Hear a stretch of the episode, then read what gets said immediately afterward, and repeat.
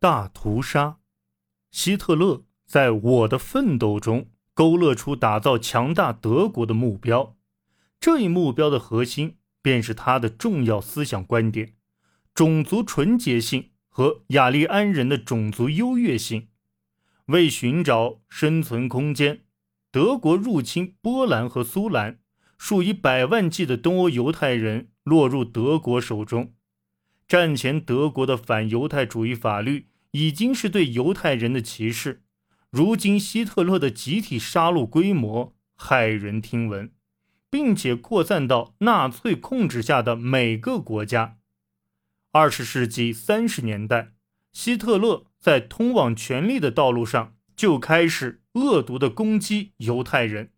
他不但把犹太人视作打造强大德国的威胁，还认为他们参与了见不得人的阴谋，在一战中背叛了德国，要为耻辱的凡尔赛条约承担根本责任。到二十世纪三十年代，德国有五十万名犹太人。一九三三年通过授权法后。大权在握的希特勒所制定的强国政策，基本上就是我的奋斗中的反犹太思想的实践。在学校里，犹太人敌对的历史先例被放大；在大学里，阿尔伯特·爱因斯坦等犹太知识分子提出的理论被禁止传播。一九三三年四月，犹太人被禁止担任公职，被赶出大学。并且不得从事新闻工作。一九三五年，为保护德意志种族的纯洁性，纽伦堡法令禁止犹太人与非犹太人通婚或发生性关系。犹太人还被剥夺了公民身份，对犹太人的排斥持续升温。一九三八年，纳粹没收了犹太人的商铺和资产，犹太人。必须具有明显犹太特征的名字。到了一九四一年，他们又必须佩戴大卫星表明身份。纳粹开始实施大规模驱逐政策，有钱离开的犹太人都被迫出走。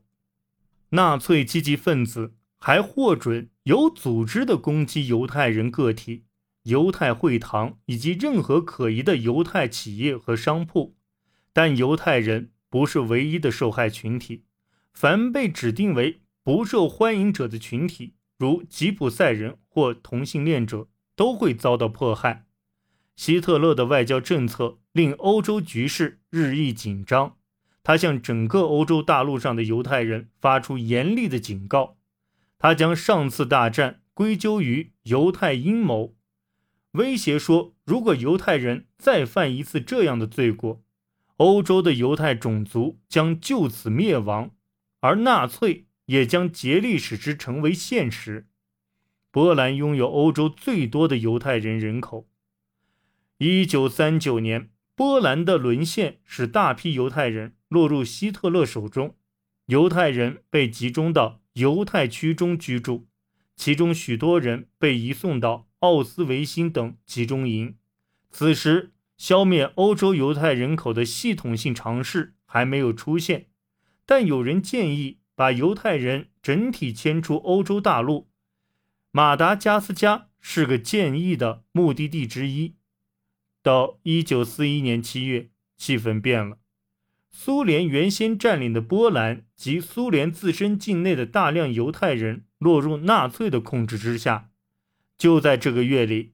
格林命令实施犹太人问题的最终解决方案，虽然没有文件证明这一命令是出自希特勒的，但格林也不可能未经希特勒同意就做出这样的决定。最终解决方案指的是在欧洲占领区系统的消灭犹太人口。起初的做法是由专门的党卫军部队跟随国防军前进。将新征服地区的犹太群体全部屠杀，每一次的遇难者都数以万计。到一九四二年一月，他们的手段更多了。臭名昭著的万湖会议召开，会议讨论了工业化灭绝犹太人的方法。于是，纳粹开始在奥斯维辛、特雷布林卡和索比布尔这类灭绝集中营使用毒气和焚烧炉，并且采用了会上决定的运输受害者的方式。德战区的犹太人被系统的消灭，死亡人数不断增加，具体的遇难人数无法考证，但估计有六百万名犹太人，约为其中人口总数的百分之六十，被纳粹剥夺了生命。在这样的迫害中，一些非犹太人冒着极大的风险，竭力向犹太人施以援助。犹太人被他们的非犹太邻居和其他人解救的例子不计其数，如瑞典外交官拉乌尔·贝伦贝格就帮助许多犹太人逃过了浩劫。法国抵抗运动组织也试图破坏铁路，以阻止纳粹输送受害者。然而，这些毕竟是少数，大部分生活在纳粹政权的恐怖之中的人们丝毫不能避免或阻止这样的迫害。而在二战期间，尽管目击者已向英美政府描述了他们所看到的情况，盟军仍拒绝相信暴行已达到如此骇人的规模，甚至不相信有这样的悲剧发生。当有人建议，轰炸通往奥斯维辛铁路系统时，盟军仍然加以拒绝。犹太人的问题在当时被视为次要问题，而拒绝这一建议的理由是，轰炸德国城市才是主要目标，而轰炸铁路将使资源分散，难以达成这一目标。直到大战接近尾声，盟军占领灭绝集中营时。残酷的真相才被公之于世。